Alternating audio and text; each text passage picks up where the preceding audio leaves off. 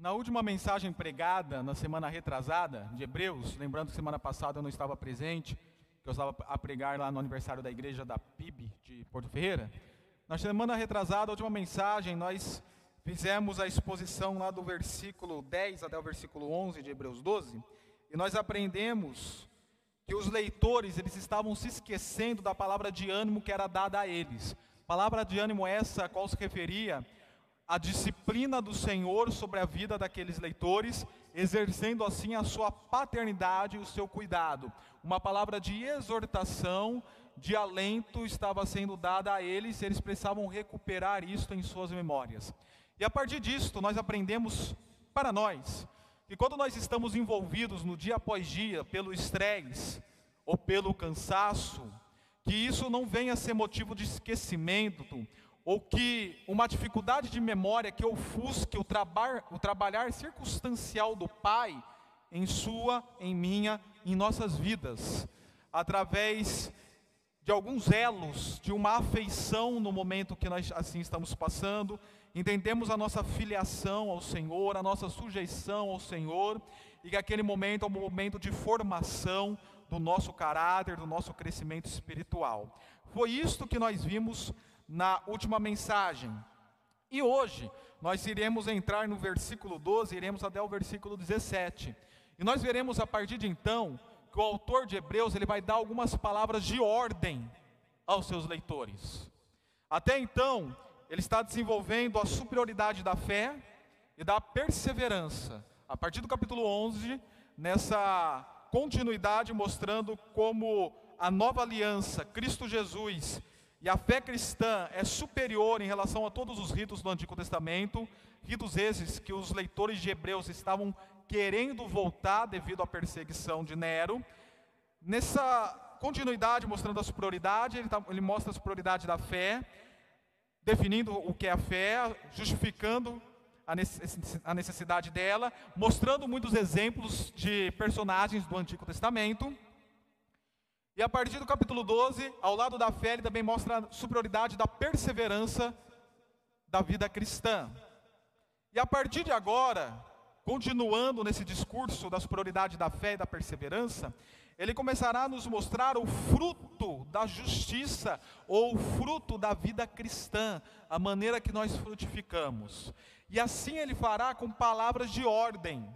E todas as palavras de ordem, todas as palavras de comando a qual ele dará, está tudo envolvido com santidade, com a vida em santidade, com a santificação do viver separado ao Senhor. Lembrando que a santificação ela tem duas nuances. A primeira nuance está lá no versículo 14 do capítulo 10, que é a, a nuance do ato único, quando nós nos tornamos santos por agora estarmos em Cristo porque por meio de um único sacrifício ele aperfeiçoou para sempre os que estão sendo santificados. E a segunda nuance é a santidade no processo de aperfeiçoamento dos santos, de crescimento espiritual e de vida cristã. E é justamente essa santidade, essa purificação, esse ser separado, porque a palavra santidade ela tem sentido ser separado, é esse ser separado ao Senhor e produzir os frutos que o Senhor quer que nós produzamos, que ele começa agora a desenvolver o capítulo 12, com palavras de ordem. Conta-se uma história que certa vez um professor no seminário, ele deu uma tarefa aos seus alunos. Vocês têm uma hora para descrever sobre Deus e sobre o pecado. Provavelmente era uma disciplina da teologia própria ou da amartologia, ou uma disciplina da vida espiritual, crescimento espiritual? Não, não sei qual era a disciplina, mas enfim, esse era o desafio deles. Discorra. Em uma hora eles começaram, em uma hora eles tinham esse objetivo. Aí começaram a redacionar a vida, o quem é Deus e o que é o pecado. Um deles se ocupou tanto em escrever sobre Deus, sobre a história da salvação, sobre a natureza, os atributos do Senhor, o cuidado dele, o seu filho Jesus, que é Deus, o Deus Filho, a triunidade, se envolveu tanto escrevendo sobre o Senhor, que não escreveu nada sobre o pecado. Quando deu 59 minutos, o professor falou: O tempo está acabando, vocês só têm mais um minuto. E como ele não tinha mais tempo para discorrer sobre o pecado, ele fez uma nota de rodapé. Eu estive tão ocupado com Deus que eu esqueci do pecado. Isto é valoroso para a nossa vida cristã. E a fim de você se envolver cada vez mais com Deus, e assim seguir a vida em santidade, aquela vida que você foge do pecado, não se envolve com o pecado, esquece do pecado por estar envolvido com o Senhor, a fim de assim fazermos, é muito importante que você e eu possamos notar os imperativos, as palavras de ordem que o autor de Hebreus nos dará a partir do versículo 12. E é a partir daqui que eu quero que você leia comigo o texto bíblico, todo mundo lá. Portanto, lembrando que essa palavrinha tem um sentido de conclusão, então, depois de tudo que eu falei para vocês, depois de todos os exemplos da fé, da perseverança, da palavra de exortação sobre a disciplina, do exercício da disciplina do Senhor sobre a vida de vocês, para que vocês venham ser aperfeiçoados. Então, depois de tudo isso, fortaleçam as mãos enfraquecidas e os joelhos vacilantes Aqui nós temos uma citação de Isaías 35, 3, que o autor faz. Eu creio que alguns de vocês já devem ter tido algum tipo de problema articular ou muscular, ou perda de massa muscular. E você vai a um médico, você vai ao ortopedista, o ortopedista diz para você: é necessário agora que você comece a fazer um trabalho de fortalecimento. Você vai precisar ir ao fisioterapeuta, ou precisará ir a, procurar um personal trainer.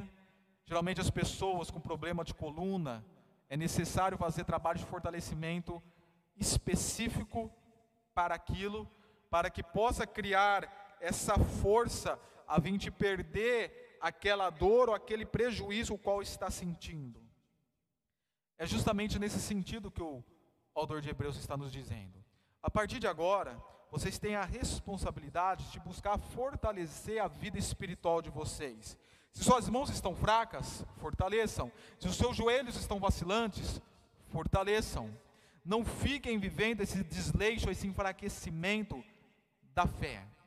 É necessário haver esse fortalecimento, porque a vida de santidade requer o seu compromisso, a sua responsabilidade. Alguns imaginam que, pelo fato de nós sermos salvos exclusivamente pela graça, que nós não temos méritos nenhum na salvação, acham que o processo de santificação também é só um ato de Deus. E não. Notem bem, a salvação em si, a justificação, o ato de você se tornar justo, sim, é um ato exclusivo de Deus. Você não tem nada para fazer para poder se tornar salvo. Por isso que ela é pela graça. Quando começa esse processo da salvação na sua vida, agora se você entra num ato contínuo, constante, até a glorificação. E nessa vida cristã, nós temos o trabalhar e o agir do Senhor, porém, também temos a nossa responsabilidade, as nossas iniciativas para fortalecermos fortalecidos no Senhor e na força do seu poder. É por isso que Paulo fala lá em Efésios capítulo 6, quando ele vai entrar na questão da batalha espiritual, ele diz assim: Portanto, irmãos, fortaleçam-se no Senhor e na força do seu poder. Pois nós temos uma batalha sendo travada, dia após dia, uma batalha espiritual, uma batalha a qual nós temos três inimigos. Nós temos o diabo, nós temos o mundo e nós temos o nosso próprio eu, a nossa própria velha criatura querendo se satisfazer com a sua carnalidade. E esses três estão aliados, do tipo lado a lado. Eu não sou muito mais, eu já fui, mas eu não sou muito mais a favor daquela ideia. Qual é o maior inimigo? Ah, é o diabo. Não, o maior inimigo sou eu mesmo. Não, não tem maior inimigo. Os três estão juntos, lado a lado, para te derrubar. Porém, em qualquer guerra que nós entramos, em qualquer batalha, em qualquer luta, em qualquer briga, nós precisamos estar fortalecidos para poder guerrear. E na vida cristã, isso não é diferente. Você está travando uma batalha espiritual dia após dia contra o mundo, contra as ideologias mundanas, as práticas mundanas, o viver mundano, contra os seus próprios desejos carnais, suas vontades, seus apetites, que não devem ser satisfeitos, e nem a Bíblia deve ser atualizada para poder satisfazer carnalidade. E ainda nós temos o diabo, o bicho ruim para poder enfraquecer os seus pés, levar você a uma frieza na fé, a um desleixo espiritual, e poder viver com esse sentimento de apostasia, como os autores, os leitores de Hebreus viveram. Para tanto, busquem se fortalecer. E aí a maneira de fortalecer nós temos inúmeras, a vida de oração, a vida de comunhão com a igreja local, que não pode ser limitada nos cultos do domingo à noite não pode, a vida de leitura da palavra, outras práticas anexas para colaborarem é, por exemplo, o jejum, a meditação contemplativa, enfim, nós temos várias práticas para exercermos, o buscar o conselho, o orar com o outro. O segundo imperativo que o texto nos dá está no versículo 13: façam caminho retos para os seus pés não estejam andando em caminhos tortuosos. O Ronaldo já foi caminhoneiro, nós temos o irmão Tião que foi caminhoneiro, não sei se há outros aqui que são. Porém, quando você está a dirigir um caminhão em uma pista cheia de curvas, aquilo se torna muito perturbador, difícil. Aí quando você sai daquele caminho de curvas, de serra, e entra numa pista plana e reta, você consegue se sentir mais seguro e confiante no volante. É isto. Faça caminhos retos para vocês andarem. Não fiquem andando por trilhas tortuosas. Busquem endireitar para que vocês possam andar mais tranquilamente e confiadamente no Senhor. Logicamente que o versículo 13 ele, 13, ele reforça o versículo 12. É o que nós chamamos na poesia de paralelismo. E o versículo 13 é uma citação de Provérbios, capítulo 4, versículo 26. Um está reforçando o outro, embora eu coloque como dois imperativos diferentes, mas eles são com o mesmo objetivo e motivo. E finalidade. E qual é a finalidade? Para que o manco não se desvie, antes seja curado. Uma questão de lógica. Se a pessoa já tem dificuldade de andar, tem essa essa dificuldade de ser manco, quando ele está num caminho tortuoso, se torna muito difícil para ele. E você e eu somos pessoas, por natureza, mancas. Lógico que não literalmente, figurativamente. Mancos por natureza nós somos, devido ao pecado que habita em nós. E nós queremos andar ainda em caminhos tortuosos. Não. Busque trilhar caminhos retos. Vamos pensar isso na prática nós já temos dificuldade com a nossa carnalidade, mesmo sendo novas criaturas, nós temos as nossas tendências carnais que buscam nos desviar, nos tirar do foco, nos enfraquecer. E com isto, você ainda com, com essa natureza tendenciosa ao pecado, fica se colocando em lugares e em momentos que não são favoráveis para a vida cristã. Às vezes você me diz, não tem problema eu ir naquele lugar. Não tem problema eu viver aquele momento. E às vezes não tem mesmo. Porém, é um caminho de pedras que pode atrapalhar a sua caminhada. Então, ao invés de optar por esse caminho de pedras, opte andar em caminhos fáceis para que você possa desenvolver a sua vida cristã. Vamos supor um rapaz que ele tenha uma tendência de com mulheres, não, tendência com mulheres eu falo no sentido de ser, desculpe pelo termo, mas ser mulherengo. E ele vem para a vida cristã e ele quer vencer essa tendência dele. Ele não quer ser mais aquele conhecido como o famoso galinha, que sai ficando com várias meninas. Ele não quer mais viver essa vida de relação com uma aqui, relação com outra. Mas de repente ele é chamado para uma festa e essa festa em si só, ela não é problemática. mas vai colocá-lo em contatos com mulheres, onde vai acionar sua fragilidade. Então evite. Busque estar em outros lugares que seja mais fácil de você andar, a fim de você não se desviar. Opte por outros momentos, por outros lugares. Você precisa conhecer muito bem quem é você, quais são as suas tendências, quais são suas dificuldades. E a partir dessa leitura que você tem sobre si mesmo, evitar lugares tortuosos para que não se desvie, momentos tortuosos para que não se desvie, coisas que você ouve, coisas que você assiste, tortuosas, que possa desviá-lo. Não faça isso. Vigie. É o que Jesus falou para os seus discípulos: orai e vigiai, para que não caiam em tentação. E fora isso, todos nós, independentemente das nossas tendências serem diferentes, existem lugares e momentos que nós, enquanto cristãos, não somos chamados para estar lá. Que além de mau testemunho, de escândalo para a vida dos outros irmãos, você está abrindo brecha para poder cair em pecado. E não acho que você é forte o suficiente. Até mesmo porque Paulo já nos exortou: aquele que está em pé, tome cuidado para que não caia. Então temos que saber escolher muito bem onde nós temos andado, o que nós temos visto, o que nós temos ouvido e os momentos que nós temos vividos. Tanto que essa citação do autor de Hebreus referente a Provérbios, lá no contexto de Provérbios, Salomão está falando muito bem. Olha onde seu pé pise, tome cuidado do caminho que você está andando, o que você está ouvindo, guarde no seu coração as palavras do papai e da mamãe. Tome cuidado. E eu quero dar uma ênfase e ratificar no que eu falei. Tome cuidado que você tem visto.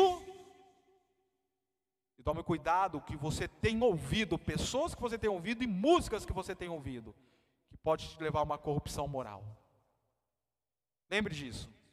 Você tem uma tendência pecaminosa. Então não se coloque na brecha, para que não se desvie.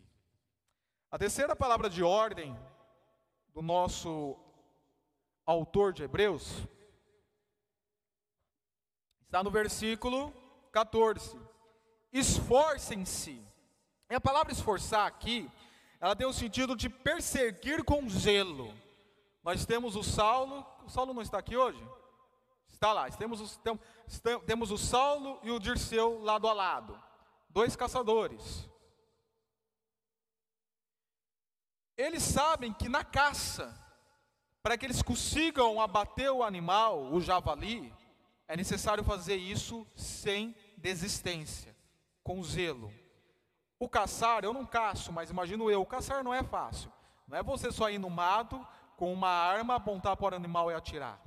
O animal é esperto.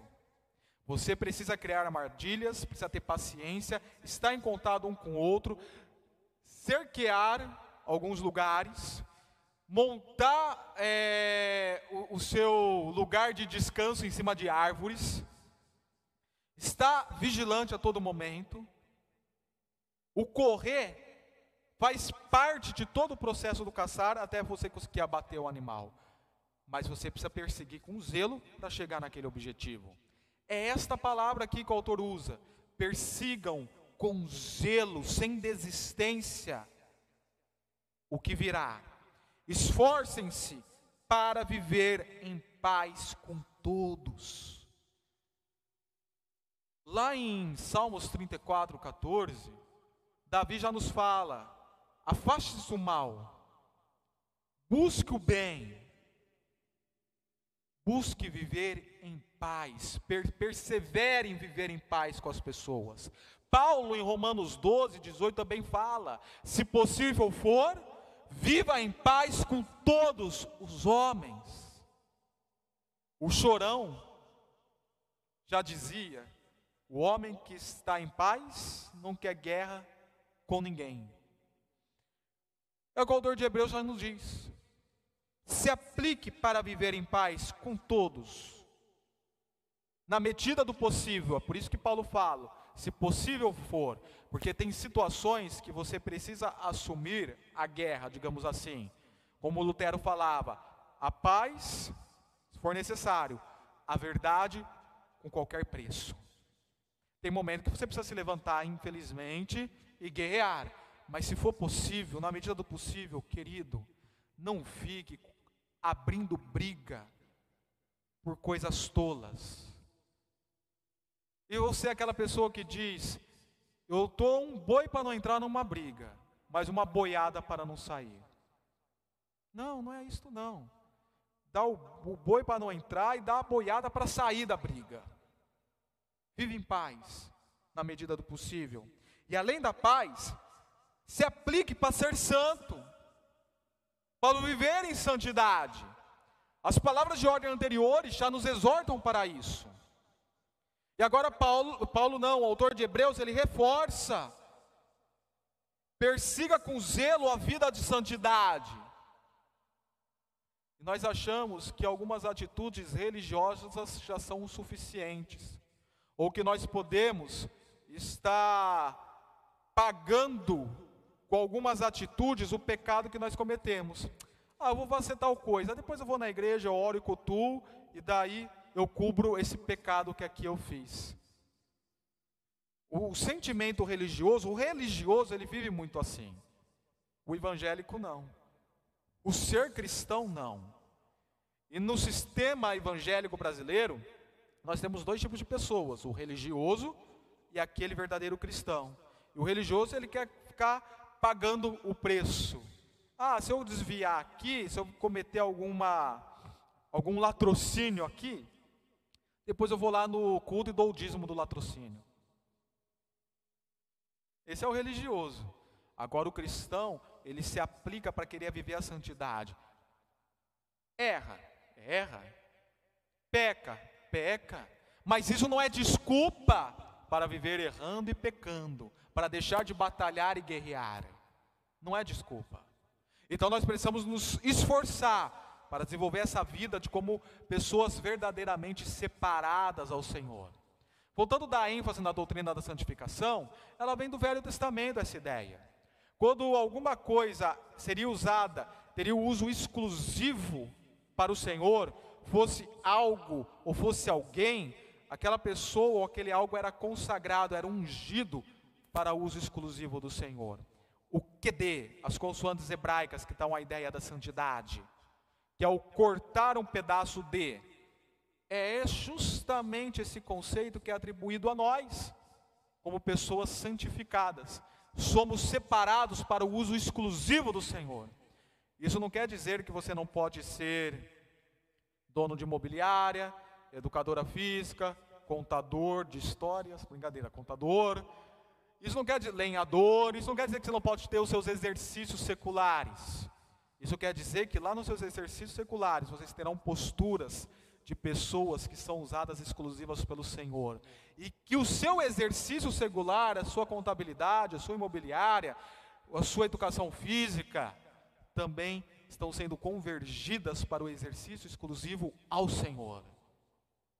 Com posturas corretas, com palavras corretas, com exalar o bom perfume, perfume de Cristo, através da sua vida e do seu trabalho. Esforce-se para isto. E o autor de Hebreus, ele fala se esforce, por quê? Porque não é fácil. Parece que é algo fácil, é só cumprir série de, uma tabela, série de procedimentos. Não é fácil. Não é fácil viver em santidade, não é fácil mortificar a carne. Não é fácil. O desejo ele exige, a vontade ele exige. Isso acontece em mim. Eu tenho o pecado que habita em mim, que me leva a se inclinar nas vontades e nos desejos, a viver aquilo. Eu tenho isso. Eu não sou isento disso. Eu luto com isso todo dia, com minhas tendências. Eu luto todo dia. Dia após dia. E não é uma tendência, são várias. E se você não luta no dia após dia com isto, nós temos duas questões. Ou você é um super santo, o intocável ungido do Senhor, a quarta, a quarta pessoa da Trindade, ou você não está levando a vida cristã a sério. Então é por isso que é necessário se esforçar para tanto. Como eu falei, o, o, autor de Hebreus ele gosta muito de usar palavras referidas a esportes e a ginástica. Então vou acompanhar ele neste momento, vou acompanhá-lo neste momento. Nós que vivemos a vida fitness, digamos assim, temos nossos objetivos como atletas.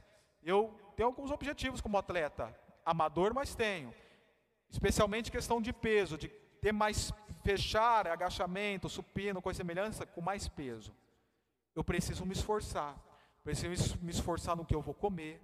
Eu preciso me esforçar na minha rotina. Eu preciso me esforçar no treino. Não é fácil. Para você aumentar 2 quilos em seis meses, não é fácil. É um esforço. A vida cristã não é diferente. Não é fácil. Então é por isso que é necessário você perseguir isto com zelo. E aí o autor continua: sem isto ninguém verá o Senhor. Ah, peraí, pastor, na minha tradução está escrito: sem santidade ninguém verá o Senhor. A santidade, ela não está no original. No original está: sem isso ninguém verá o Senhor.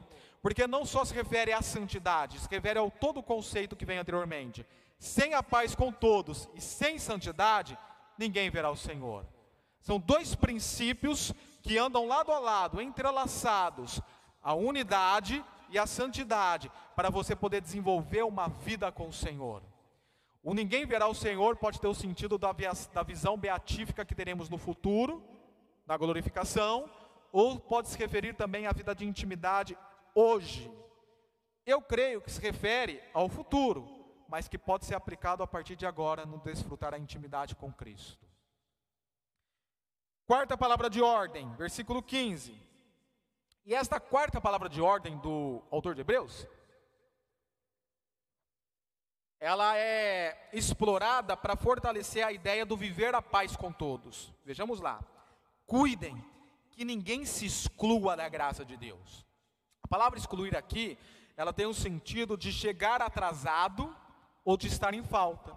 Então, cuide para que o seu irmão não fique atrás de você chegue atrasado.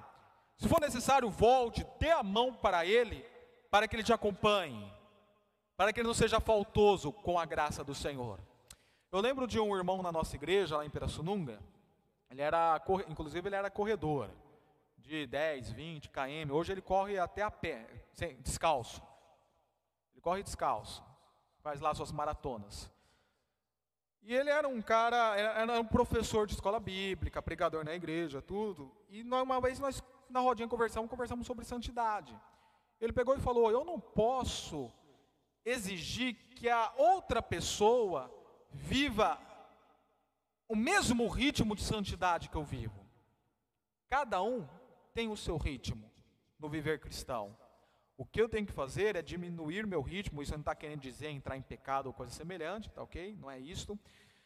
Diminuir meu ritmo no sentido assim, de ser mais flexível com ele, para ajudá-lo,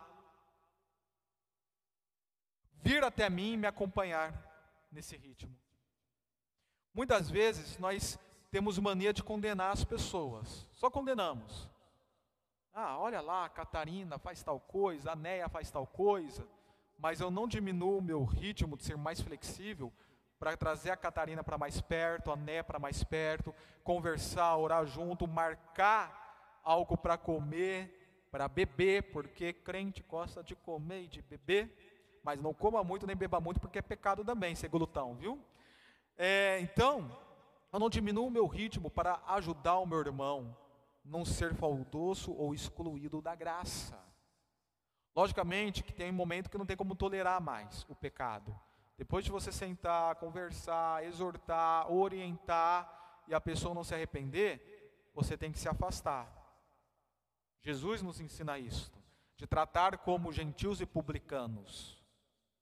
Mas até chegar lá, cuide para que as pessoas não sejam faltosas ou cheguem atrasadas. E que nenhuma raiz, isso daqui também é um imperativo, que nenhuma raiz de amargura, e ainda nós estamos no conceito de viver em paz, brote e cause perturbação. A palavra brotar aqui tem o sentido de brotar e crescer rapidamente. Não permita que isso ocorra no seu coração ou na vida comunitária, contaminando muitos. Vocês viram o vírus, a pandemia? Começou lá no final de 2019 na China. Esqueci o nome da cidade, como chama? Wuhan. Wuhan, né? Começou lá em Wuhan. E rapidamente aquilo foi proliferando, proliferando, proliferando. De repente, pá! Está aqui no Brasil. Eu lembro que eu vi em começo de janeiro a primeira notícia do coronavírus. Em março já estava tendo quarentena no Brasil. Da China ao Brasil, o vírus contaminou rapidamente.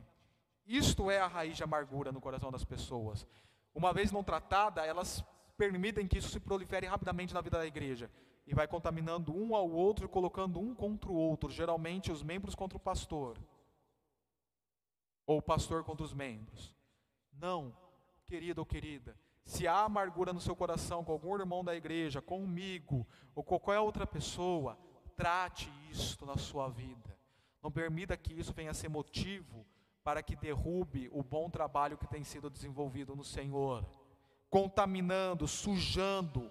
A palavra aqui tem um sentido de criar manchas. Sabe aquela calça bonita, recém-comprada, e de repente deixou cair um golinho de varex? Uma vez eu comprei uma calça bonita para a Aisla, apresentei, e eu com essa mania minha de ser brincalhão, fui espirrar água nela para assustá-la, e tinha varex na água. Ficou aquela manchinha de varex na calça da Aisla. Não fiquem procurando, tá? Porque ela nem está usando mais essa calça. É isso que acontece. É aquela sujeirinha branca no, aquela sujeirinha no piso branco, que fica bem destacada. É esse sentido da palavra aqui, aqui, a mancha que tira toda a beleza. Não permita. E agora no versículo 16 nós vamos ter uma outra palavra de ordem, e essa outra palavra de ordem é voltando à ideia da santidade, lembrando que o viver em paz com as pessoas está relacionado com o viver santo, ok? Versículo 16: que não haja nenhum imoral ou profano como Isaú. A palavra profano, o sentido dela no original é muito interessante, que ela tem um sentido de soleira de porta. Soleira de porta é aquela pedra, que aquele, aquela pedra que está na porta, aquilo é uma soleira. Todas as pessoas passam e pisam em cima, fazendo que fique sujo, fique imundo, cheio de bactérias. E ainda o sentido dessa palavra era: até os publicanos e os gentios, que eram as pessoas excluídas da comunidade judaica, consideradas impuras, até essas pessoas pisam aí e deixam mais impuro ainda. É o sentido da palavra aqui, de impureza profunda que qualquer um pisa. Vocês lembram daquelas meninas, na época da escola tinha muito isso, mas aquelas meninas que saíam com todo mundo, Aí falava, ah, a menina parece maçaneta, todo mundo põe a mão. Né? E aí dava, dava a conotação da menina ser impura. É o sentido. Tem muitos de nós que somos que nem soleiras. Todo mundo põe o pé. Toda situação pecaminosa põe o pé. E aí o autor de Hebreus fala: não seja esse tipo de pessoa, não seja a soleira de porta, suja, como Esaú. O Esaú, o avermelhado, irmão gêmeo de Jacó, mais velho, filho de Isaac, conforme registra Gênesis. O que Esaú fez? No momento de fragilidade, fome, ele vendeu a sua primogenitura para Jacó, pelo um prato de lentilhas. A primogenitura era uma garantia de bênção, era visto como uma bênção do Senhor. Ele vendeu o direito de ser abençoado por Deus para o seu irmão mais novo para Jacó. E nós fazemos isto. Somos filhos de Deus, somos abençoados pelo Pai, somos agraciados, temos o privilégio de viver e sofrer por Cristo. Filipenses capítulo 1. Mas nós abrimos mão de tamanho privilégio por momentos passageiros, por lugares passageiros, por coisas passageiras. Sabe, aquele momento de brisa, de, de bebetice que você fica para relaxar, é passageiro. A bebedice vai passar, a ressaca vai ficar, e você perdeu o privilégio de desfrutar mais ainda a vida com Deus, por um momento, que só foi um momento, que não acrescentou nada para o outro dia, porque outro dia os problemas vieram, você se estressou novamente, porque aquele teor alcoólico que deixou você muito legal, passou. Aquele cigarrinho da maconha, aquele pensamento impuro, aquelas visualizações, insights, aquele momento que você se envolveu para roubar um pouquinho a mais, para satisfazer mais suas vontades em comprar coisas. Tudo isso. Você se vendeu por um momento passageiro e abriu mão de uma vida a mais com Deus, de profundidade com Deus, por um momento passageiro. Será que vale a pena? Será? Não vale, né? Não vale. Foi o que Esaú fez. E o texto continua: que por uma única refeição ou por um prato de comida tão somente, não tinha nenhum refrigerante para acompanhar, Vendeu seus direitos como herança, de herança como filho mais velho. Como vocês sabem, posteriormente, quando quis herdar a bênção, e algumas traduções acrescentam a bênção do pai, foi rejeitado. Nós temos registro realmente que Isaac teve toda lá uma artimanha de Rebeca e de Jacó, mas Isaac ele, ele concedeu a bênção da primogenitura para Jacó. E Esaú ficou, digamos assim, com o resto, com uma outra bênção de menor impacto. E não teve como alterar a sua decisão, embora buscasse a bênção com lágrimas. Não alterou. É por isso que Paulo fala em 2 Coríntios 7,10, de que a tristeza, segundo Deus, produz arrependimento para a nossa salvação, mas a tristeza, segundo o mundo, produz morte porque é uma tristeza só de remorso, limitado próprio, no próprio sentimento em si, que não é mudado numa atitude. A tristeza, segundo Deus, que é o arrependimento, é o remorso seguido de mudança de atitude. Enquanto a do mundo é a tristeza pela tristeza e ponto final. Só são lágrimas passageiras. Muitas vezes o, as lágrimas de crocodilo falsas. E não é esse tipo de remorso que Deus quer da sua parte. Ele quer mudança de vida, mudança de atitude, mudança de ação. O verdadeiro arrepender. Arrepender. Voltar para trás para viver o correto. Então, que no seu coração acha, haja arrependimento. Existia uma música que nós cantávamos muito na igreja, que falava muito forte: Eu me arrependo, Senhor, me arrependo, Senhor, me arrependo, Senhor, quero voltar ao primeiro amor, quero voltar a Deus. Você se arrepende mesmo? Ou só são palavras jogadas para fora? O chamado desta noite para a sua vida é de arrependimento. É de levar a vida de santidade com maior seriedade. É de se esforçar para seguir as ordens dos textos, e note bem, não são sugestões, são ordens do texto para desenvolver o fruto da justiça, a superioridade da perseverança na fé cristã, e não em, em aspecto religioso. É por isso que nesta noite, eu tive como objetivos nessa mensagem, toda pregação tem uma mania de colocar os, os, três grandes objetivos que eu quero ter na pregação, para que meus ouvintes entendam, citam e façam. Eu tive três objetivos, para que você compreenda o que é a doutrina da santificação e o texto em exposição. para que você se motive em buscar o Senhor e se esqueça de momentos e tempos pecaminosos, para que você se aplique em ter uma vida com Deus, seguindo as ordens desse texto, nos conduzindo a um verdadeiro arrependimento. É por isso então que neste momento eu peço que você feche seus olhos. Convido a equipe de louvor já para se posicionar. Eu peço que você feche seus olhos e reflita na sua vida cristã. Nesta noite você está sendo chamado para avaliar o seu cristianismo. E não tenha comportamento de esquiva nesse instante. Não tenha fuga. Não fuja da sua responsabilidade. Assuma.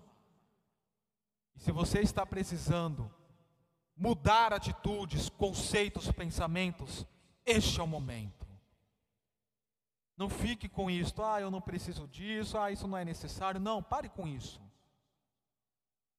Assuma, neste momento, um compromisso maior de responsabilidade cristã, de santidade com o Senhor.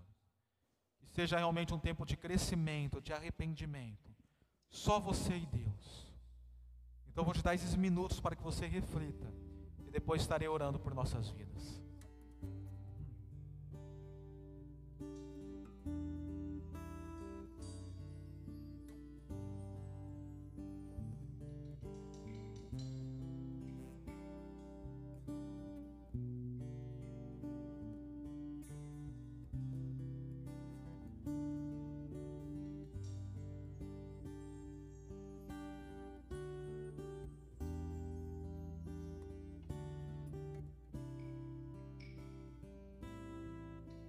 Inclusive nesse tempo de oração, é um momento também para você se preparar para participar da ceia do Senhor. Você que assim participará.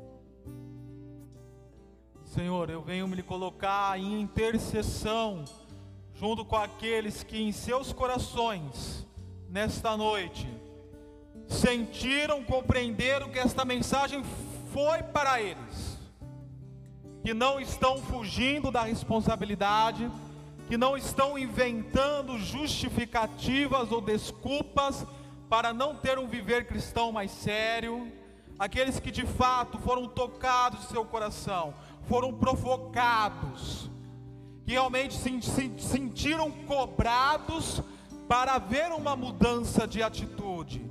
É com estes que nesse momento eu me junto em oração. E tu, ó Deus Trino, que tudo conheces, que tudo sabes, que no profundo do coração compreendes o que se passa, que sonda com o seu Santo Espírito a cada um desses corações e sabe de fato quem são estes com quem eu estou me juntando em intercessão. Eu lhe clamo, Pai, conceda-nos santidades, conceda-nos verdadeiro arrependimento, traga-nos mudança de atitude, mudança de pensamento, mudança de postura. Ó oh, Senhor, que nós, que nós possamos compreender e acatar as palavras de ordem que nós vimos no texto bíblico. Ó Pai amado, que nós possamos cada vez mais nos envolver com a Sua presença, nos envolvermos com a Sua face, nos lançarmos com amor, com paixão, de coração, em adoração, ante o Seu trono e seguirmos com a vida em santidade, e em comunhão com os santos em Cristo Jesus, como o Senhor almeja, como o Senhor deseja.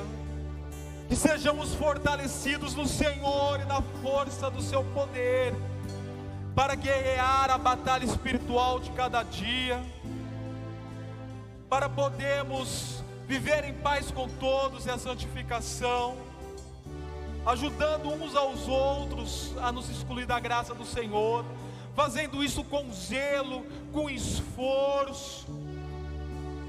Sim, ó Pai, nos dê tamanha graça, nos dê tamanho saber, nos dê tamanho poder e plenitude do Seu Santo Espírito para tanto.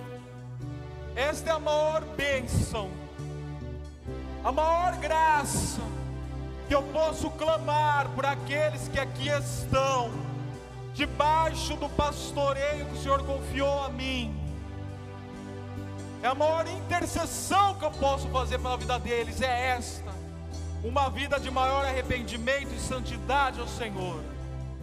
E é assim que eu faço neste momento, para que estejamos uma igreja que cresça espiritualmente e que exale verdadeiramente o bom perfume de Cristo e a glória de Cristo nesse tempo e nesse espaço qual nós vivemos.